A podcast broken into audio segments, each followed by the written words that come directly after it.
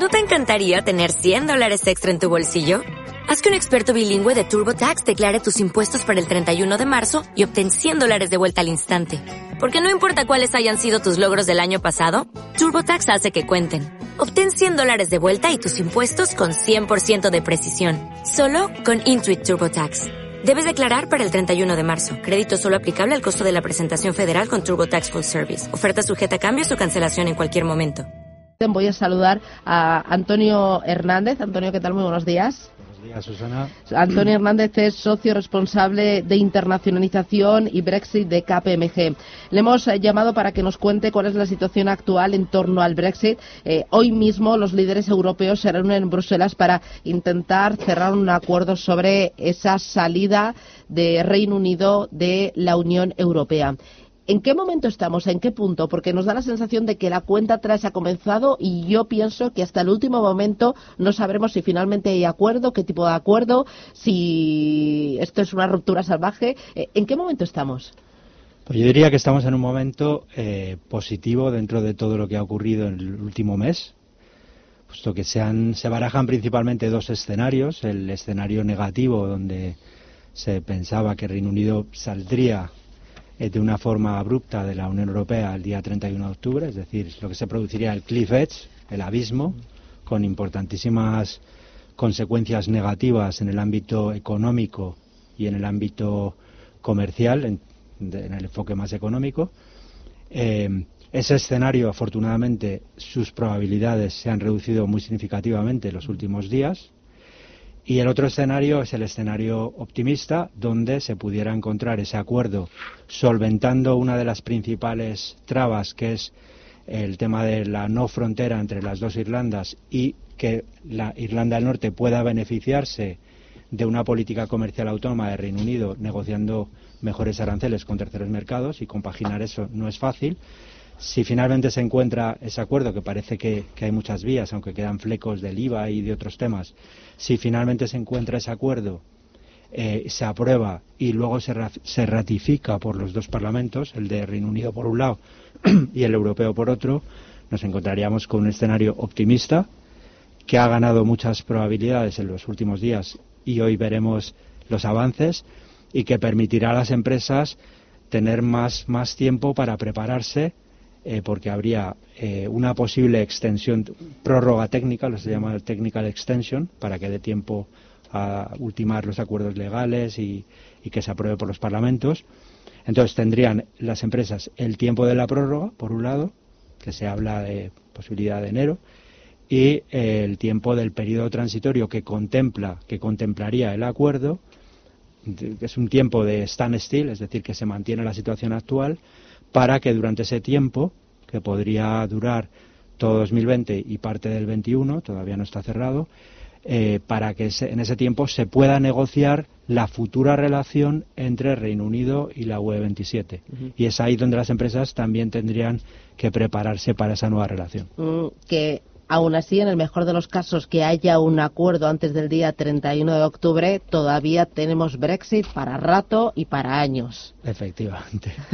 Esto ahora eh, sería, si, hay dos fases en el Brexit, lo que se llama el acuerdo de divorcio, el acuerdo de separación, el withdrawal agreement, que es lo que se está cerrando ahora y es un texto legal que sería de obligado cumplimiento para todos. Y la segunda parte es la futura relación que ahí todavía hay, hay flecos. Hay unas declaraciones políticas de noviembre del año pasado, pero se tendrían que volver a aprobar y son meramente directrices políticas. El contenido habrá que incluirlo en un acuerdo. Bueno, a ver qué va pasando, porque mira, ahora mismo justo mis compañeros me están pasando un, eh, un comunicado eh, de la agencia EFE que dice que eh, el Partido Democrático Unionista de Irlanda del Norte dice que no, que ellos no van a aceptar un acuerdo sobre el Brexit. Así que sentimos el vaso medio lleno, medio vacío, esto va por horas. Bueno, esto no es nuevo, esto es, es el peso de las negociaciones y el peso político. Aquí uno de los, digamos, factores clave para que este acuerdo que está negociando Boris Johnson con la Unión Europea prospere en el Parlamento, que es clave, es necesario que el Parlamento se lo apruebe, es superar el escollo de los Brexiteers, que son los del Brexit más duro, que eso parece que se ha conseguido, y luego el escollo del DUP, del, del Partido Democrático Unionista de, Norte de Irlanda, que lo que quieren, y yo estoy seguro que es lo que hay detrás de eso, es tener peso en esas negociaciones. Eso por un lado. Y por otro lado, lo que, lo que quieren es que, aunque no haya fronteras entre las dos Irlandas, ellos quieren beneficiarse de todos aquellos acuerdos comerciales futuros que pueda eh, negociar Reino Unido de menores aranceles que la Unión Europea y no quedarse aislados o menor conectados con el resto de, Reino Unido. Ante esta situación y estos escenarios que nos has dibujado, eh, las empresas cómo se están preparando y cómo se deberían de preparar para eh, esta ruptura, que ya veremos si es más suave o más dura, pero cómo, cómo lo están haciendo. Sí, pues mira, afortunadamente en nuestro informe de KPMG de, los retos del Brexit para la empresa española, ya nos dicen las propias empresas que nueve de cada diez ya eh, consideran que hay que prepararse. El año pasado el porcentaje era menor y la mitad de ellas ya se han preparado. Como han pasado algunos meses desde que hicimos el informe, estas cifras habrán mejorado. Y principalmente eh, una empresa puede prepararse para los dos escenarios, pero también para el negativo, para el del cliff edge. ¿Y qué, cómo se están preparando? Pues principalmente a una empresa le impacta Brexit en cinco posibles ángulos el ángulo aduanero y fiscal, ese es clave para los exportadores, el ángulo de la cadena de suministro, que es clave también para empresas que importan de Reino Unido y exportan a Reino Unido, es decir, que su cadena de suministro se ve afectada, el ámbito legal, todo lo que tiene que ver con los contratos, los incoterms, eh, las certificaciones, las autorizaciones, los responsables autorizados, el ángulo eh, de la movilidad de trabajadores, sobre todo empresas que tienen inversiones allí y tienen trabajadores afectados por Brexit, y aquí clave retener talento, y luego el ángulo financiero, porque ya hay efectos eh, acumulados de caídas de demanda interna y, PIB en Reino Unido y eso afecta a su demanda de consumo e inversión, a demanda de productos y servicios españoles. Y en cada uno de esos ángulos, si quieres, repasamos rápidamente qué están haciendo las empresas. Muy rápidamente, a modo de titular. Pues mira, en aduanas es posible tener regímenes aduaneros suspensivos como tráfico de perfeccionamiento activo o pasivo, sacarte el estatuto de operador económico autorizado, que te va a minimizar los impactos arancelarios.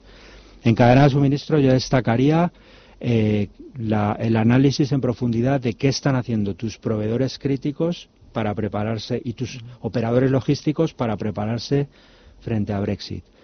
En el tema legal, clave pasarle al cliente o al proveedor británico todo lo que son los costes y los riesgos a través de Incoterms y otras figuras de los contratos. Hay que modificar los contratos y luego tener pues todo lo que tiene que ver con certificaciones y, demás requisitos legales. En movilidad de trabajadores, clave la comunicación y el asesoramiento para que los trabajadores no se preocupen porque ya hay medidas que, para evitar problemas. Eh, incluso en un Brexit duro ya hay medidas de periodos de gracia. Y en el ámbito financiero, dos enfoques.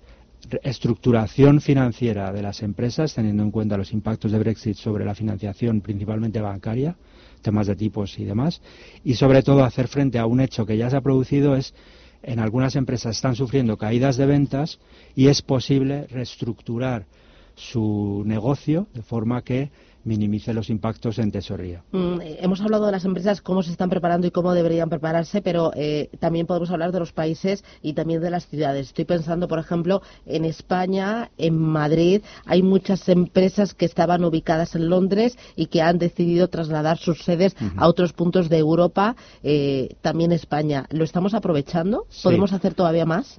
Yo creo que podemos hacer mucho más. Hemos hecho cosas, pero no pero yo diría que otros han atraído más. Entonces, nosotros ya hemos traído alguna, ha traído alguna empresa, eh, teniendo, y, la empresa lo que está considerando es el dinamismo de España frente a nuestros, eh, digamos, compañeros de la Unión Europea. Estamos creciendo por encima de la media de la Unión Europea.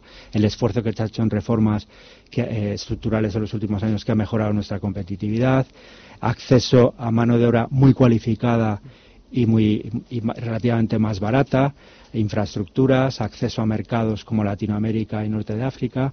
Pero aquí es clave, si queremos atraer eh, negocio financiero, que eso va a ser, eh, se va a producir también en los próximos años, porque se pierde el pasaporte financiero, hacer un esfuerzo también regulatorio que ya se está empezando a hacer por parte de la CNMV y otros organismos públicos están sensibles a flexibilizar nuestro régimen eh, y hacer más atractivo nuestro régimen, digamos, de autorizaciones y de fiscalidad eh, para los eh, agentes en derivados y todo este tipo de cosas, cuestiones muy financieras, muy regulatorias, de cumplimiento de modelos y demás, para que también el ámbito regulatorio específico en el tema financiero sea atractivo para esas posibles deslocalizaciones. Y, por ejemplo, eh, se están llevando a cabo, ya que mencionamos la CNMV, se están llevando a cabo iniciativas por parte de eh, gobiernos regionales del Estado para intentar eh, atraer ese tipo de compañías. ¿Se están haciendo? Sí, sí. yo destaco la labor pública en dos ángulos.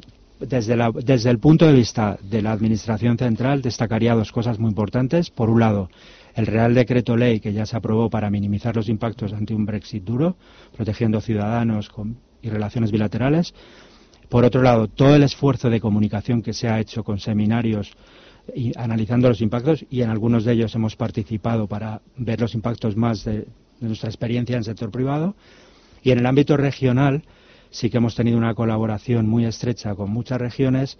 Eh, les hemos procurado una herramienta de autodiagnóstico que ellos a su vez la ponen eh, a disposición de todas las empresas de las regiones que permite a la empresa de forma totalmente gratuita entrar y ver qué impactos le va a generar Brexit en los distintos ámbitos que hemos visto anteriormente y cómo están de preparadas en los distintos ámbitos. Pues nada, seguiremos hablando y contando lo que pasa del Brexit hasta el 31 de octubre y me temo que mucho más tiempo. Antonio Hernández, KPMG, un placer tenerte aquí en Capital Intereconomía. Gracias por venir a los estudios y hasta pronto. Feliz día. El placer es mío, Susana, como siempre, a vuestra disposición. IG ha patrocinado este espacio.